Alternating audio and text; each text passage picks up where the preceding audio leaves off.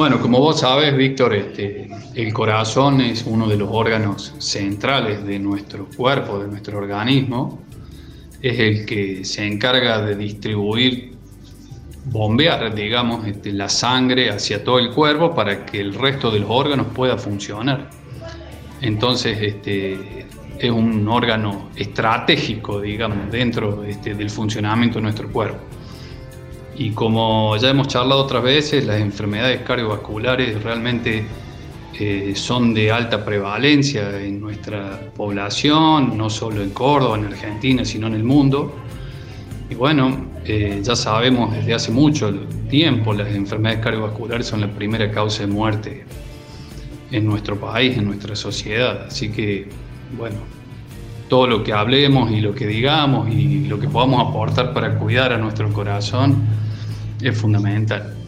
Además es un, órgano impar, es como que no tiene un suplente como podrían ser los riñones o, los ojos o los pulmones. Tal cual, este, no falla el corazón y bueno, las posibilidades de reemplazo, de poner un suplente a ese titular, eh, son pocas. Si bien este, hay muchas herramientas de tratamiento, eh, sabemos que está la posibilidad de trasplante cardíaco y demás, bueno, son, este, son posibilidades o son herramientas este, de última, de última y que realmente no es tan fácil acceder eh, porque el paciente que llega a un trasplante cardíaco este, debe cumplir una serie de requisitos, este, compatibilidades, tiene que haber donantes, sabemos que sobre todo en nuestro país este, la conciencia de la población donante no es tan importante, entonces siempre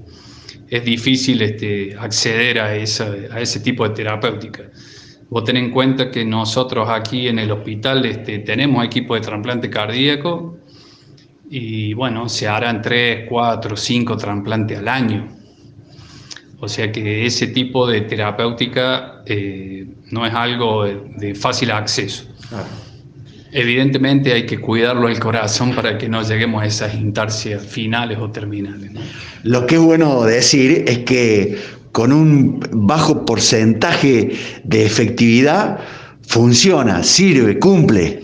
Sin duda, este, realmente la investigación clínica, la investigación de nuevos fármacos, ha hecho que el corazón, a pesar de sufrir daño, como por ejemplo por un infarto, este, lo cual le puede provocar deterioro en su capacidad de funcionamiento, como vos decías, eh, principalmente este, el, tratamiento farmacológico con, con medicamentos, con pastillas, ha hecho que eh, las opciones de sobrevida o, el, tipo de sobrevida de los pacientes haya mejorado mucho, yo te diría, en los últimos 15 años. Eh, antes, este, vos lo sabrás, este, alguien tenía un infarto y la gran mayoría se moría o si no se los confinaba a la casa a que hicieran reposo, la menor actividad posible y hoy, gracias al desarrollo de la ciencia, al conocimiento, se sabe que, tiene un infarto, pudiéndolo tratar rápidamente con una, una, técnica para desobstruir las arterias, como son las angioplastias, más los tratamientos este, con medicamentos, este, se logra que el paciente rápidamente recupere su vida normal y vuelva a trabajar lo antes posible y pueda hacer una vida lo más parecido a lo normal. Sean ustedes bienvenidos a una nueva emisión de Los temas médicos, el programa de salud del Hospital Italiano de Córdoba en Radio Sucesos. Y estamos en el servicio de cardiología del hospital. Nos atiende el doctor Horacio Simondi. Eh, Horacio, cuando leíste allá por febrero que había un, virus en China que este, daba una, una, patología respiratoria importante y que alguna gente se moría. ¿Pensaste esto se viene para estos lados? ¿O dijiste, ah, será una de las tantas cosas de los chinos y, en China quedará? La verdad que desde las primeras instancias, este, evidentemente esto atrapó mi atención, como la de todo el mundo. Eh, sí tuve un pensamiento de decir, eh, allá están en invierno, nosotros estamos en verano. Claro. Pero después este, me sorprendió cuando empezaron a aparecer casos en Italia, en Alemania, y empezamos a decir, y esto se está empezando a correr por todo el mundo. Y después empezaron a aparecer casos en Brasil. Brasil tiene una, una situación climatológica, San Pablo, muy parecida a nosotros, un poco más húmedo, pero, este, pero bueno, dijimos, esto llega y va a llegar. Y desde ahí nos empezamos a preparar de alguna forma con ciertos desconocimientos, digamos. Este, vos has visto que el conocimiento ha ido, ha ido evolucionando rápidamente, pero ha ido evolucionando, ha sido un proceso y hay cosas que se decían en marzo que son totalmente diferentes a las que vemos o las que hacemos hoy. Eh, y bueno, no, no hace falta decir que el virus llegó y se instaló entre nosotros y demás. Creo que este proceso eh, eh, se lo ve también en la incidencia de casos. Sí.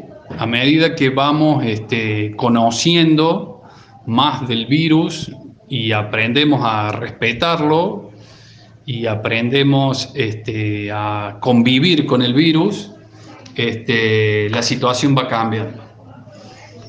Eh, pasó en Estados Unidos, se formó el primer brote en el estado de Nueva York y después mudó hacia otros estados, ¿no? Mudó hacia California, después hacia la Florida. En Brasil pasó más o menos lo mismo, empezó en San Pablo este, y después este, se fue trasladando hacia el norte y demás. Y acá en Argentina aparentemente está pasando lo mismo por lo que dicen este, los informes del Ministerio de Salud de la Nación y lo que uno ve en los noticieros y demás, en Buenos Aires parece que la cantidad de casos aparentemente está empezando a disminuir de a poco y como mostró el otro día en una, este, en una de estas exposiciones del presidente de la Nación, el mapa... Dice, una filmina. Ajá, este, los rojos están apareciendo en otros puntos del país. Y se está viendo en Córdoba, si vos ves los reportes del Ministerio de Salud de la provincia, este, hay días, estos últimos días, que ha habido más casos en el interior de la provincia que la capital, que es donde se inició el foco. Yo creo que eso en parte es que la gente empieza a darse cuenta de que a este virus hay que respetarlo y empieza a acostumbrarse a convivir respetar el distanciamiento, utilizar el barbijo, lavarse las manos, lo que todos ya conocemos y repetimos hasta el cansancio.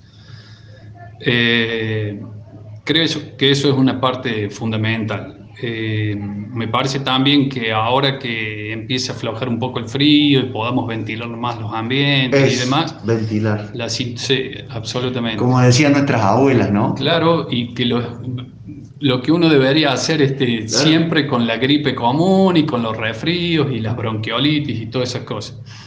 Eh, que me parece que es lo que pasó en Europa. Se vino el verano y de repente los casos este, empezaron a disminuir drásticamente, pero ahora estamos viendo que con los boliches que ahora han cerrado y con la gente que se juntó en las playas y todas esas cosas, hay como una especie de rebrote, ¿no? Estamos con el doctor Horacio Simondi en el servicio de cardiología del Hospital Italiano. Vamos a hablar de todo lo que te imagines del corazón, de la presión arterial, de la cardiopatía isquémica. Eh, pero le quiero preguntar al médico que hay dentro de él. Eh, ¿Cuál es tu posición frente a esta pandemia? Porque hemos leído de todo. Eh, mm, anti-cuarentena, pro-cuarentena, vacuna, antivacuna. Hemos leído, esto es una gripecita. Eh, otros dicen, el único país que encierra a los sanos somos nosotros. ¿Cuál es tu postura? Le estoy preguntando al médico que se recibió y que está dentro tuyo.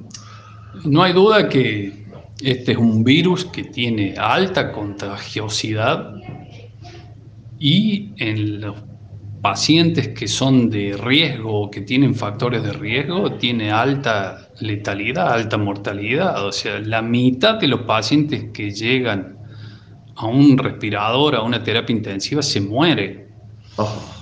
Y eso este, nosotros no lo vemos con un virus común de la gripe o con un, este, una neumonía por una bacteria, sumado que eh, se ha eh, desarrollado tan rápido o se ha esparcido tan rápido que no ha habido tiempo de conseguir tratamientos efectivos. Hoy eh, nosotros este, en medicina seguimos mucho lo que lo que se llaman estudios clínicos randomizados, o sea, estudios clínicos diseñados para probar determinada estrategia de tratamiento en determinada enfermedad. Hasta el momento todos los estudios clínicos que se han realizado y que se han publicado en revistas este, científicas este, avaladas. digamos, serias, este, no hay ningún tratamiento que haya demostrado efectividad este, contra este virus. Entonces, todo lo que uno puede hacer es tratamiento de sostén. Incluso este, hasta el momento, eh, la transfusión de plasma, que está muy en boca de todo el mundo, la transfusión de plasma está dentro de ese proceso de estudio si realmente es efectivo o no. Los primeros este, resultados este, son alentadores, pero todavía no hay conclusiones definitivas para decir que realmente este, es un tratamiento efectivo contra el virus. Eh, entonces, eh, realmente es un virus para respetar, como te decía recién, es un virus para respetar alta contagiosidad, alta mortalidad en los pacientes que tienen factores de riesgo. Entonces hay que respetarlo. Y hay que este, respetar también los tiempos de la ciencia y de la investigación para que una vacuna efectiva nos permita liberarnos y volver a nuestra vida normal, ¿cierto? Este, no creo que debamos ser anti-cuarentena como te decía recién, sino que debemos respetar el virus. Si vemos en Córdoba, la mayoría de las actividades están liberadas, este, salvo los chicos en el colegio, pero la mayoría de las actividades están respetadas, están liberadas. Eh, creo que si nosotros convivimos y aprendemos y respetamos el virus, podemos este, podemos llevar esta pandemia adelante hasta que podamos tener una vacuna este, realmente eficaz y probada, segura este, en la población.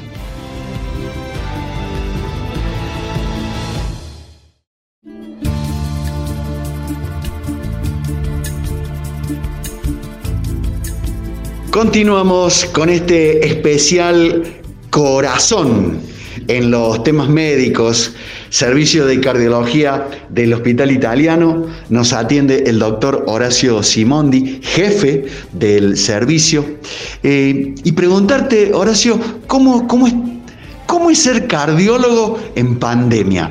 A propósito, recuerden, servicio de telemedicina del Hospital Italiano, 410-6500 para todas las consultas. El sistema te guía es fantástico. 410-6500. Pero ¿cómo es ser cardiólogo en tiempos de pandemia? Yo iba con mi electrocardiógrafo, mi Fukuda, este, el estetoscopio, hacía domicilios, hacía el electro, me daban café en la casa del paciente. ¿Y ahora, Doc? Bueno, evidentemente este, nuestra práctica algo ha cambiado esta nueva normalidad que le dice todo el mundo. ¿En qué ha cambiado? En qué hemos instaurado una serie de protocolos de trabajo que hace que nuestro día a día sea totalmente diferente a lo que teníamos un tiempo atrás. Eh, estos protocolos también hay que aclarar que han sido un proceso. Nosotros hemos aprendido a trabajar en pandemia y nos hemos ido este, modificando nuestras conductas a medida que eh, este virus se ha ido eh, dispersando, principalmente desde que se hizo de transmisión comunitaria en nuestra ciudad primero y ahora en nuestra provincia. Entonces, este, una cosa era cómo trabajamos en marzo y una cómo estamos trabajando hoy. Vos habrás visto aquí cuando ingresaste en la sala de espera, eh, no solo los pacientes que vienen a vernos tienen la obligación de usar su tapaboca o su barbijo, eh, sino que la sala este, tenemos este, dispensers de alcohol en gel por todos lados. Eh, las secretarias le hacen un interrogatorio a los pacientes para ver que no tengan síntomas este, que puedan ser causados por el COVID.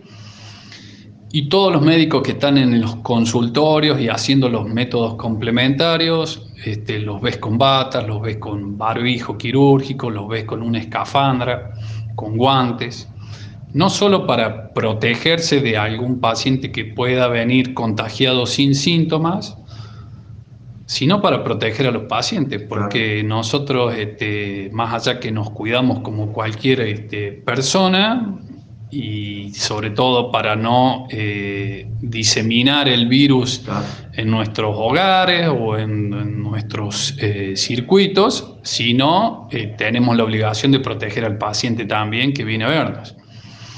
Bueno, este, hoy estamos trabajando de esa manera, digamos, hacemos todos los estudios y todas las este, utilizamos toda la herramienta que utiliza la cardiología habitualmente con una serie de protocolos de cuidado este, de los agentes de salud y del paciente principalmente.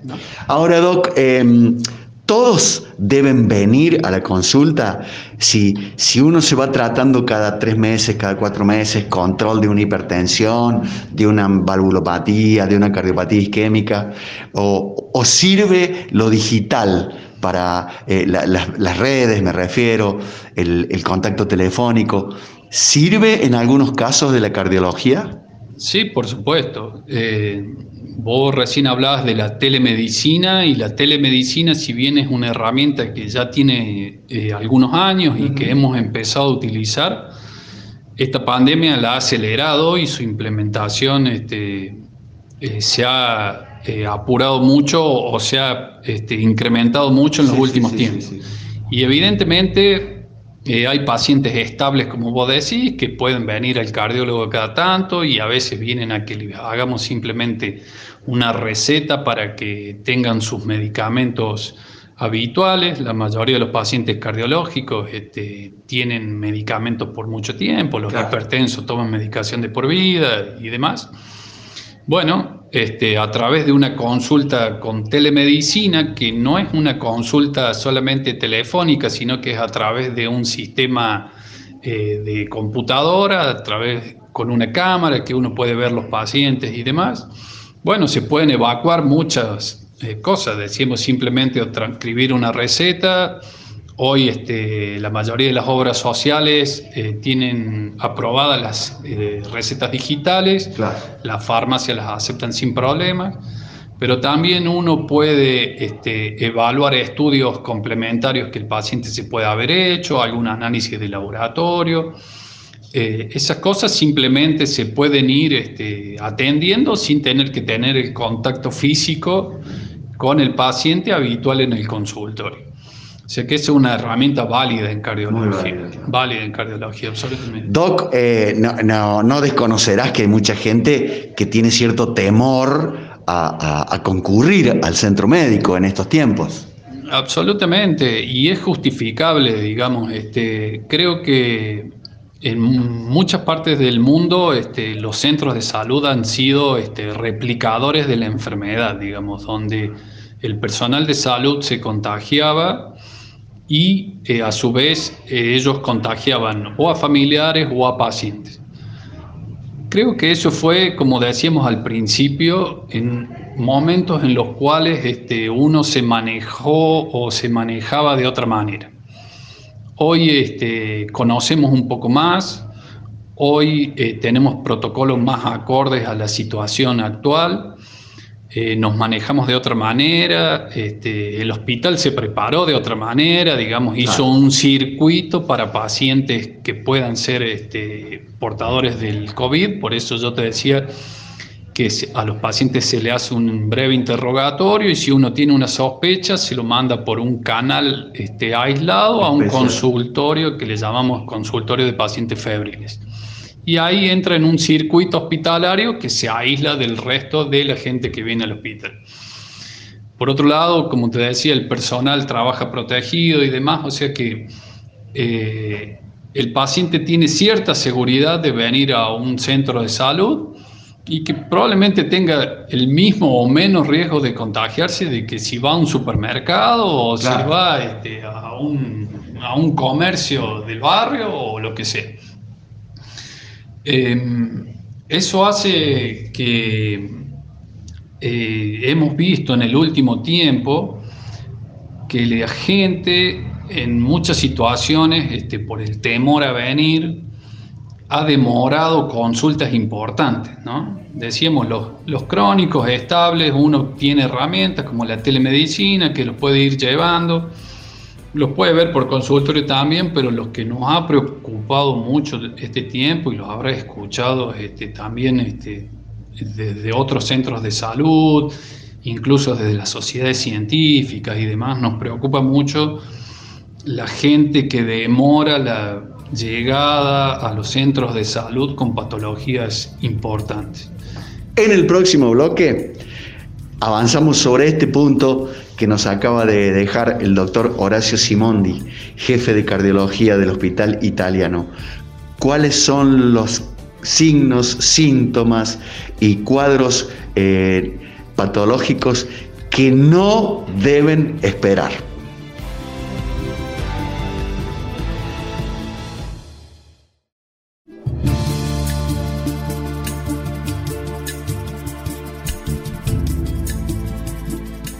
Los libros dicen que late entre 60 y 80 veces por minuto durante los 60 minutos de la hora, durante las 24 horas del día, durante los 30 días del mes, durante los 365 días del año y en los bisiestos agrega un día más.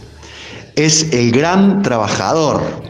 Incluso desde que somos embriones, ya está latiendo para darle sangre a todo el cuerpo y que pueda desarrollarse.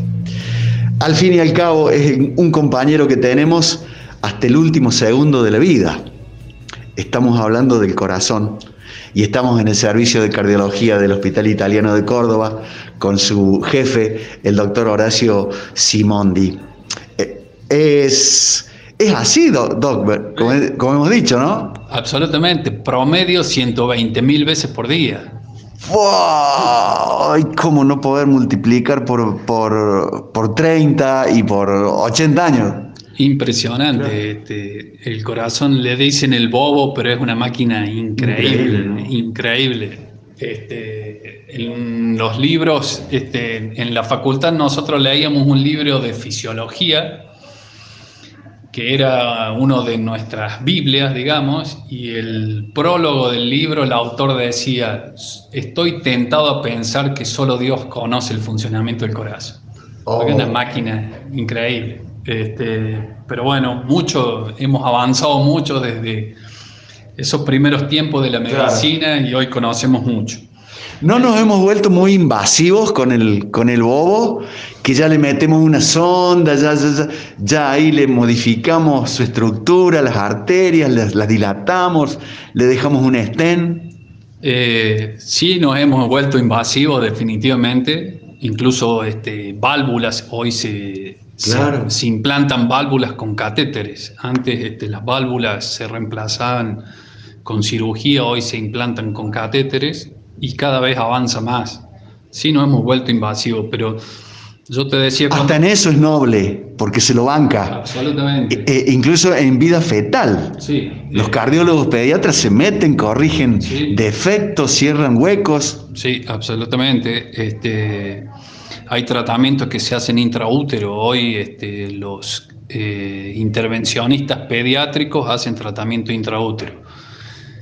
Em, te decía que eh, vos, me, eh, vos, me, preguntabas eh, si la Claro, ¿qué cuestiones, digamos, en el paciente crónico, que él se conoce, que sabe su medicación, hay como un manejo de memoria? Pero ¿qué cosas, hablando del corazón, no deben esperar?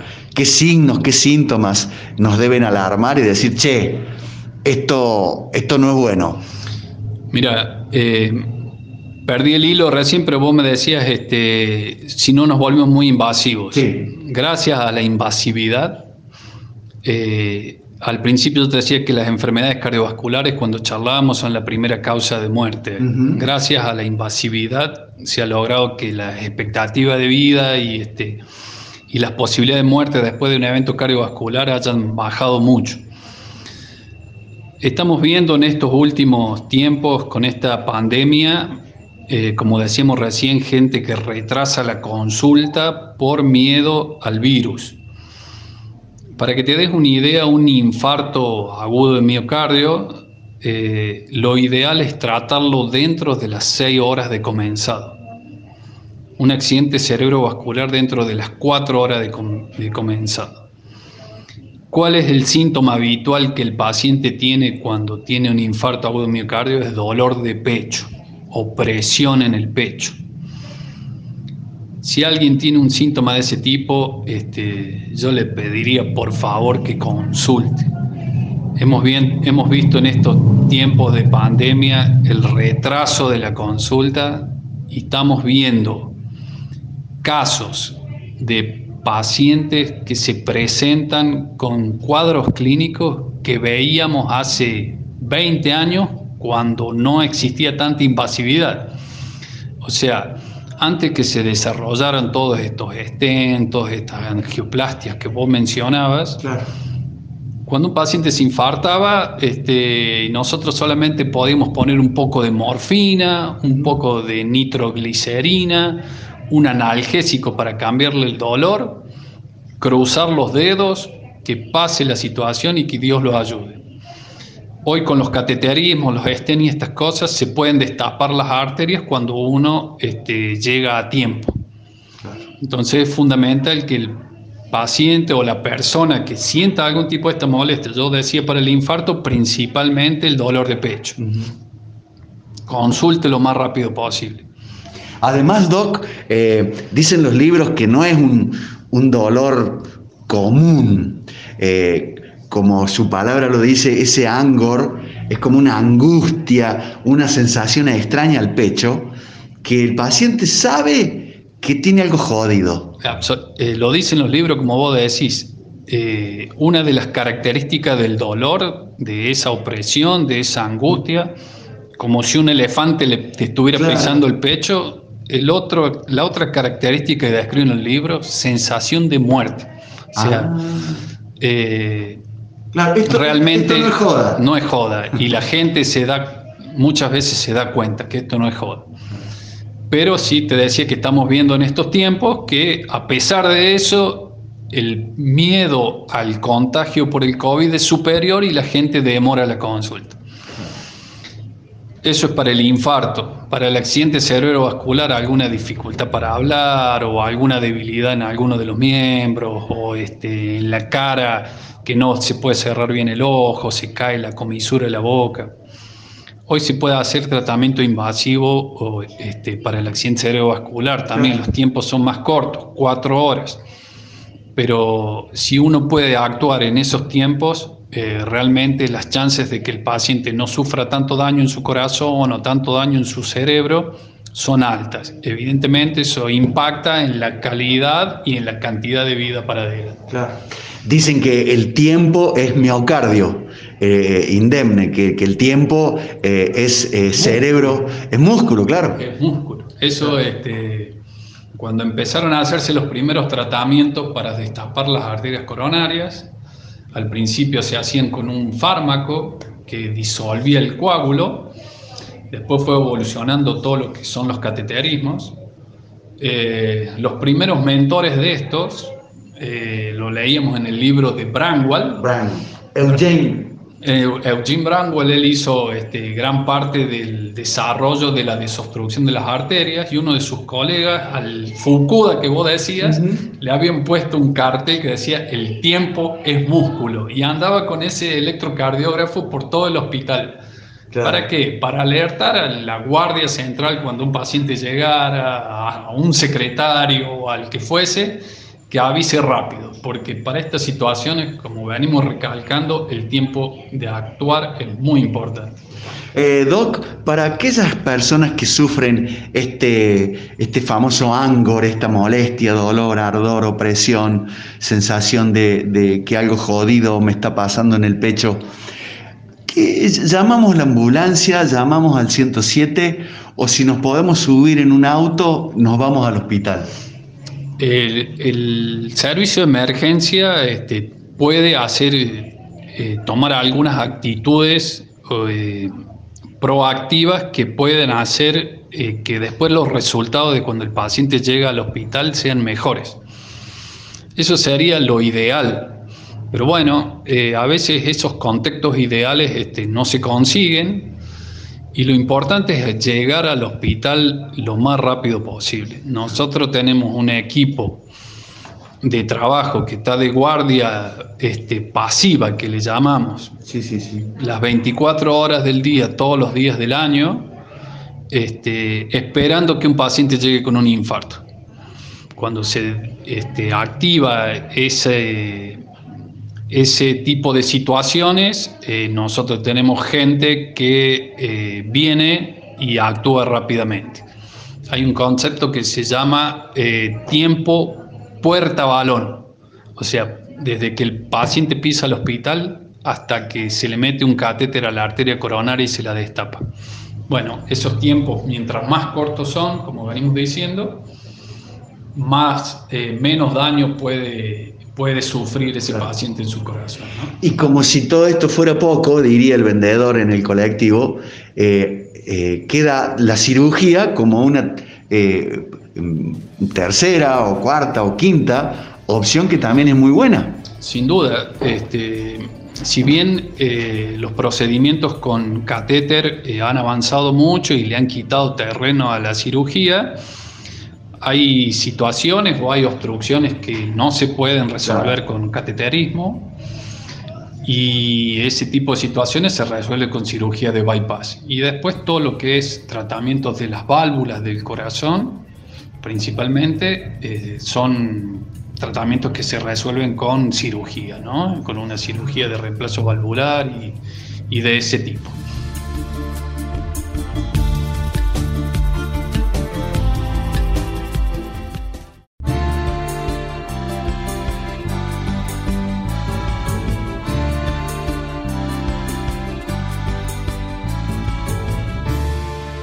El agradecimiento para la gente de marketing del hospital, para los médicos, para los profesionales del área de salud que siempre se muestran eh, tan gentiles con nosotros y nos regalan su precioso tiempo, como en este caso el doctor Horacio Simondi, jefe del servicio de cardiología del Hospital Italiano.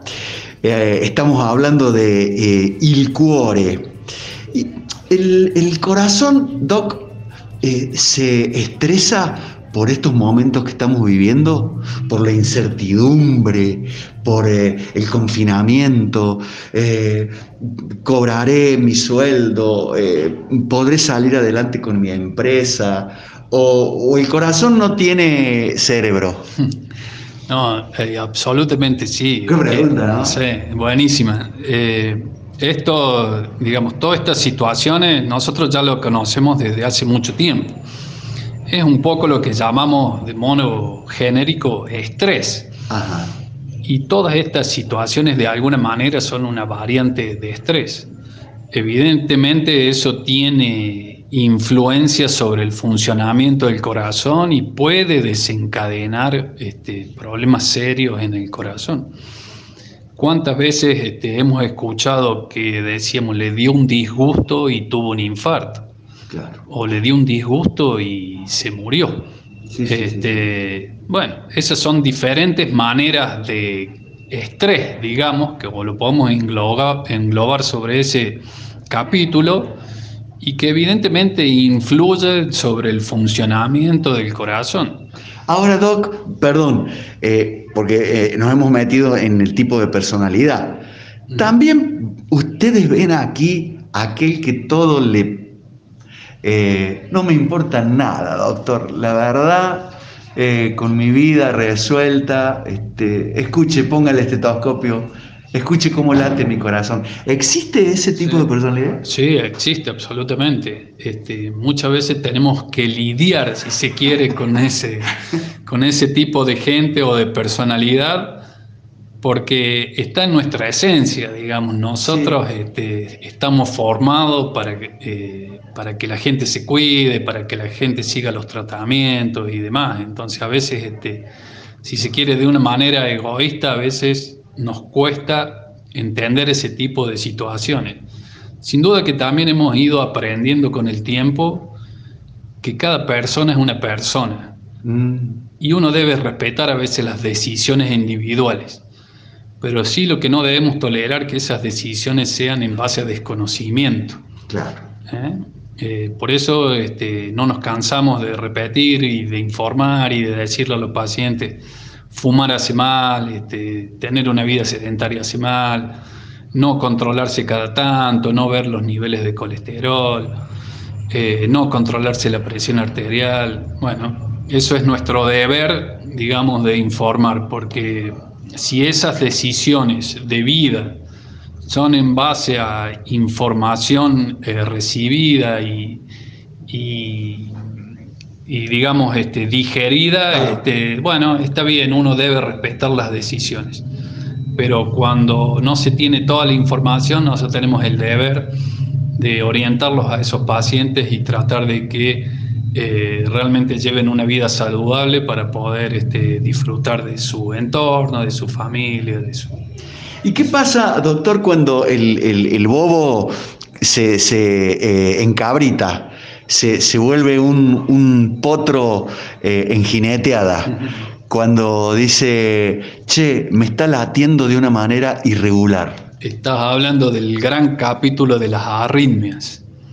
Las arritmias en cardiología, bueno, hay muchas variantes de arritmias, pero hay algunas que pueden ser mortales, ¿no? Este, y cuando el corazón se encabrita, como vos decís, eh, la mayoría de la gente se da cuenta lo siente, siente un palpitar, me palpita el pecho, nos dicen, doctor. Normalmente uno no, advierte el latido cardíaco. Habitualmente no, no debería por qué sentir el latido cardíaco. Si sintiéramos esos 120 mil por día nos volveríamos locos. Entonces cuando uno siente el latido cardíaco e, es porque probablemente algo está pasando. Y cuando eso este, se repite muchas veces en el tiempo o se hace de manera duradera en la cantidad de tiempo, este, probablemente algo serio está pasando. Yo te comentaba, la semana pasada tuvimos un caso increíble de un paciente que demoró 20 días, en, 20 horas, perdón, en consultar por miedo al COVID, con una arritmia muy severa llegó acá al hospital eh, prácticamente en fallo total de todos sus órganos y de su oh. cuerpo. Eh, por suerte eh, pudimos actuar y pudimos este, recuperar. Pero puntualmente ese paciente nos decía, doctor, a mí ayer a las 4 de la tarde me empezó a palpitar el corazón rápido, a latir rápido, rápido, rápido, que yo lo sentí. Y demoró la consulta por el COVID. Eh, es un capítulo apasionante también el tema de las arritmias. Eh, Doc, y habitualmente, ¿por qué el corazón entra en arritmia? Eh, me imagino que debe haber causas que tienen que ver con el corazón y otras. tengo un amigo gran tomador de café este, y es proporcionalmente a las arritmias que padece. Bueno, las arritmias se producen eh, por diferentes factores. Nosotros decimos que tiene que haber un condicionante eh, que puede ser alguna patología este, previa dentro del corazón y tiene que haber un desencadenante. Eh, ese desencadenante puede ser lo que vos decís, este, o lo que decimos antes, un disgusto, una situación de estrés, un exceso de estimulantes, como puede ser el café, o como son, ahora lo vemos mucho también, las, estas bebidas energizantes, ah, sí, absolutamente, ah, o algún fármaco, por ejemplo, los descongestivos, ¿eh? que pueden ser estimulantes para el corazón y sobre una, un corazón con una patología previa desencadenar eh, estos episodios de arritmias, como te decía. Y, cuestiones propias del cuore que hacen que eh, lata de manera irregular. Bueno, digamos, hay pacientes jóvenes sin ningún tipo de enfermedad que por trastornos este, genéticos o algún trastorno en la formación de ese corazón hacen arritmias espontáneamente. Y en general son arritmias benignas porque el corazón es estructuralmente o macroscópicamente sano. Pero la gran mayoría de las arritmias es cuando el corazón tiene un problema de base, o a lo mejor un paciente que ya tuvo un infarto, o que tiene antecedentes o que ha sido contagiado con enfermedad de Chagas, vemos mucho en nuestro medio enfermedad de Chagas, este, o un paciente que ha sido un hipertenso mal controlado y que eso ha hecho que su corazón se vaya agrandando y eso predisponga a las arritmias también.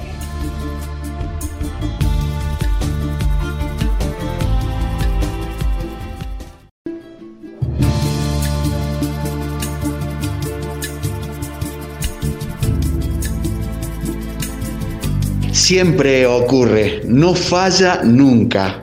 Cuando la nota es interesante, cuando el, tema eh, garpa, como dicen los chicos, el programa eh, se va volando.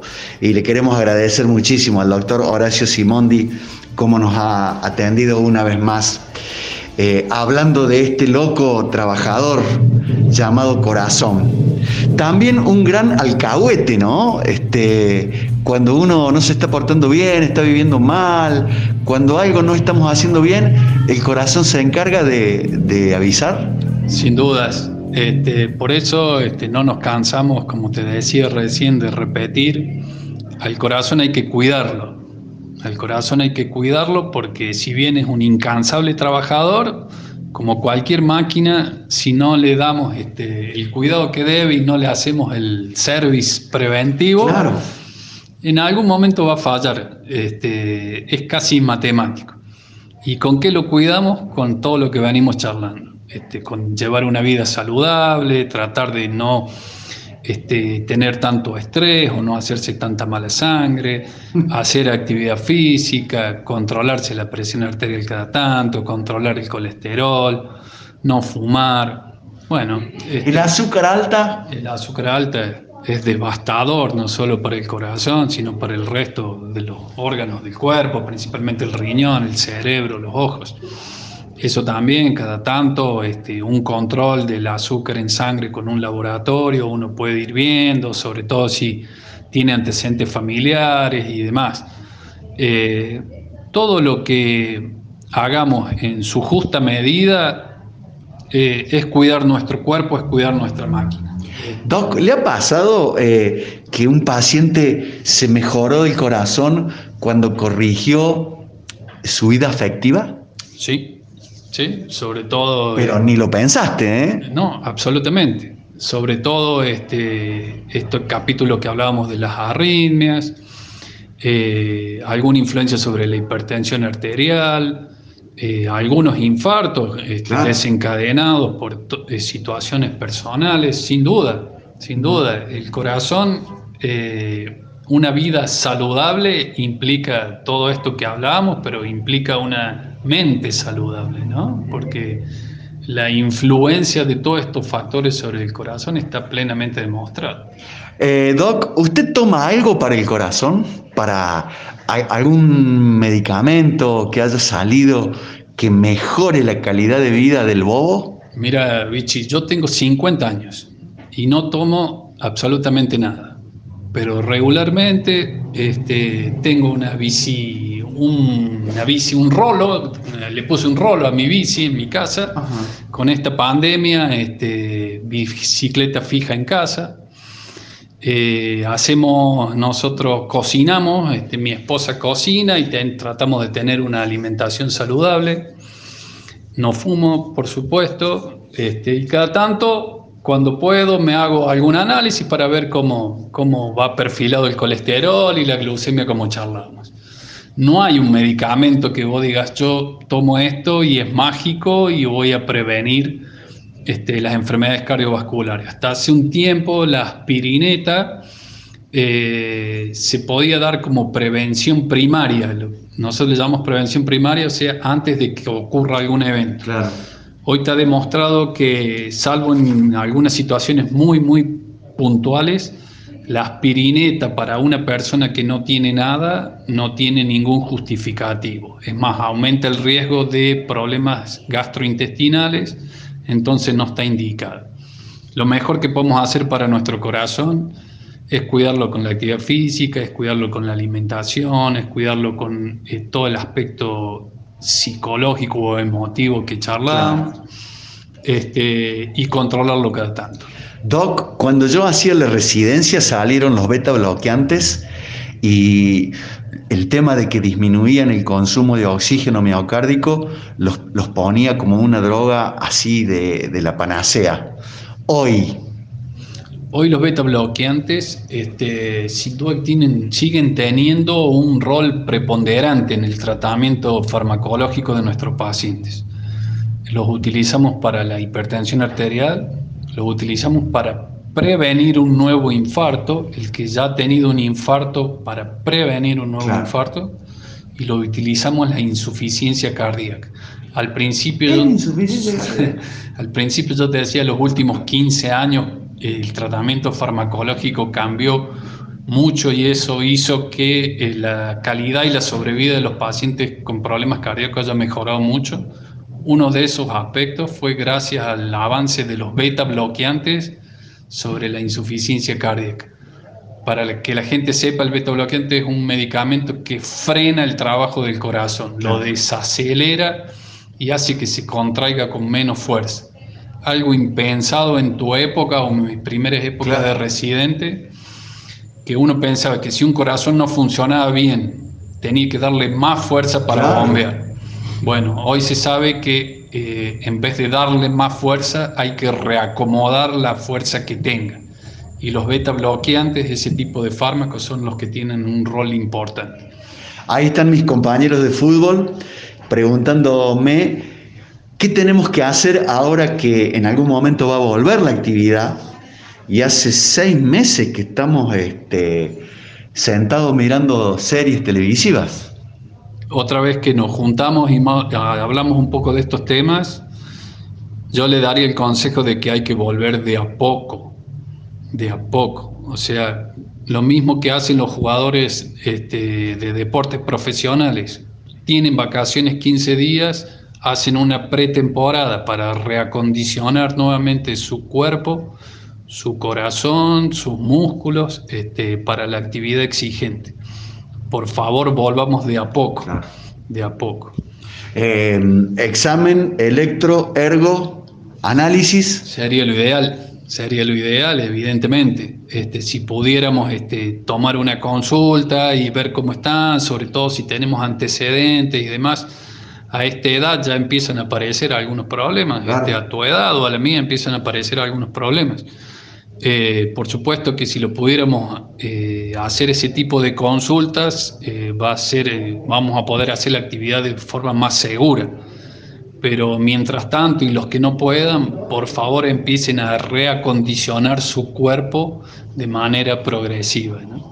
Por último, Doc, una copita de, alcohol por día y el tema de la actividad sexual para el cuore. Eh, el alcohol eh, está demostrado que es bueno, digamos, hay trabajos realizados sobre todo con el vino, este, con el vino que ha logrado este, disminuir hasta ciertos niveles de colesterol en sangre. ¿Blanco, tinto? Los estudios son hechos con tintos de California. Ah, mira. Eh, pero es difícil recomendar el consumo de alcohol porque todos nos conocemos y a veces nos podemos pasar eh, de, digamos, de la medida recomendada. Quizás uno puede decir, sí, una copita por día o, o una copita cada tanto, los fines de semana pero es un equilibrio delicado porque muchas veces el paciente se agarra del consejo del médico para justificar otras cosas. pero sí este, está demostrado que el vino tinto este, de cierta elaboración, de cierta calidad, si se quiere, este, en medidas pequeñas tienen ciertos efectos benéficos. Eh, pero bueno, no hay que descuidarse y no hay que pasarse, de, la pasarse de la racha. Eh, aquellos suplementos para em, la, mejorar el rendimiento sexual.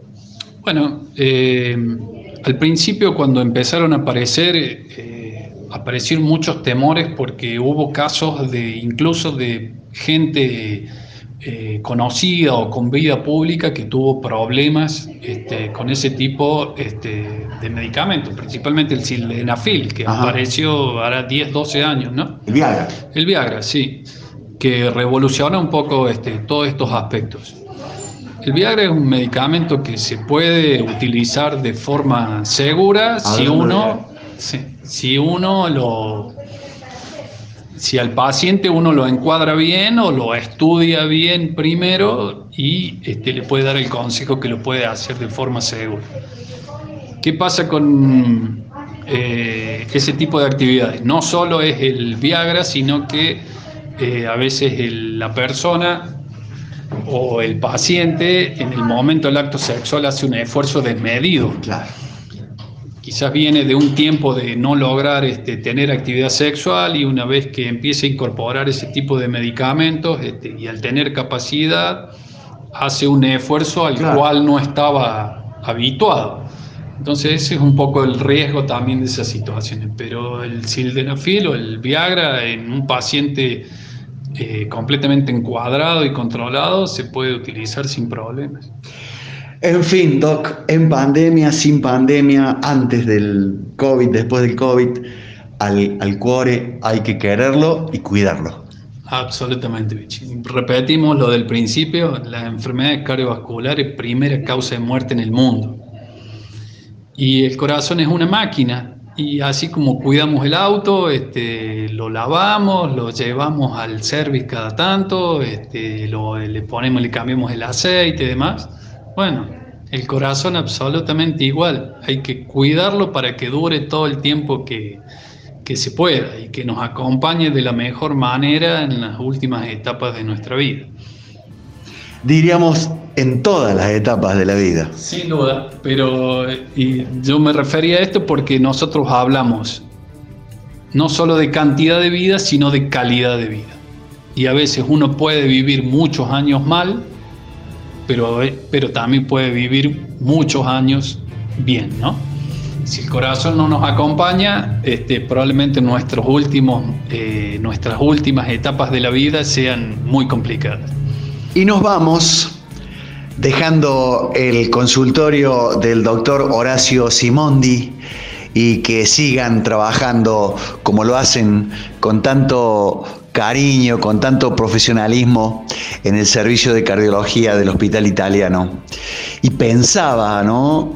Este loco corazón que late entre 60 y 80 veces por minuto, moviendo 5 litros de sangre por minuto, lo que hace que sean 300 litros de sangre por hora 7.200 litros por día, 216.000 litros por mes. Qué trabajador, ¿verdad? Hay que cuidarlo. Y estoy seguro que vos sabes que no es necesario que un cardiólogo te diga cómo hay que cuidarlo. Vos sabes. Entonces, hagamos que este loco corazón, que este gran trabajador se sienta cómodo dentro nuestro. Al fin y al cabo, es nuestro compañero desde el primer instante de la vida hasta el último y postrero. Aguante el cuore, aún en pandemia.